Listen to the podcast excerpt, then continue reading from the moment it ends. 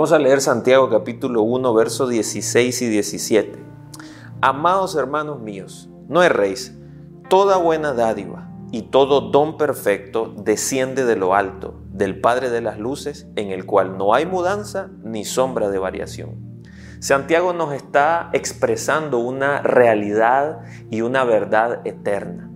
Cada vez que nosotros experimentamos un bien, una bendición, una sanidad, algo que nosotros estábamos esperando para nuestro beneficio, eso siempre va a provenir de Dios. Por el contrario, no permitamos que nuestra mente nos juegue una mala pasada y pensar que situaciones difíciles, momentos tristes o complicados van a tener su origen en Dios.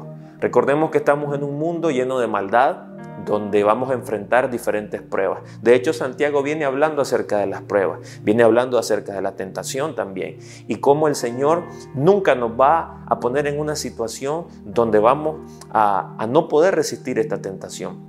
Eso lo entendemos a la luz de las escrituras. Por eso, un día como hoy, si estás enfrentando dificultades, si pareciera que no hay respuesta, yo quiero decirte que esperes en el Señor, porque toda buena dádiva va a descender de Él en el momento justo. Si Él nos dio a Jesucristo para redimirnos y para traer salvación a nuestra vida, ¿cómo no nos dará todas las demás cosas?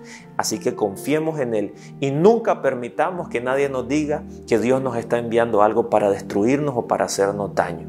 Dios nos permite involucrarnos en diferentes situaciones, pero siempre nos dará la salida, porque Él es un Padre bueno y en Él no hay mudanza ni sombra de Él es bueno ayer, Él es bueno hoy y será bueno mañana. Que el Señor te bendiga y nos vemos pronto.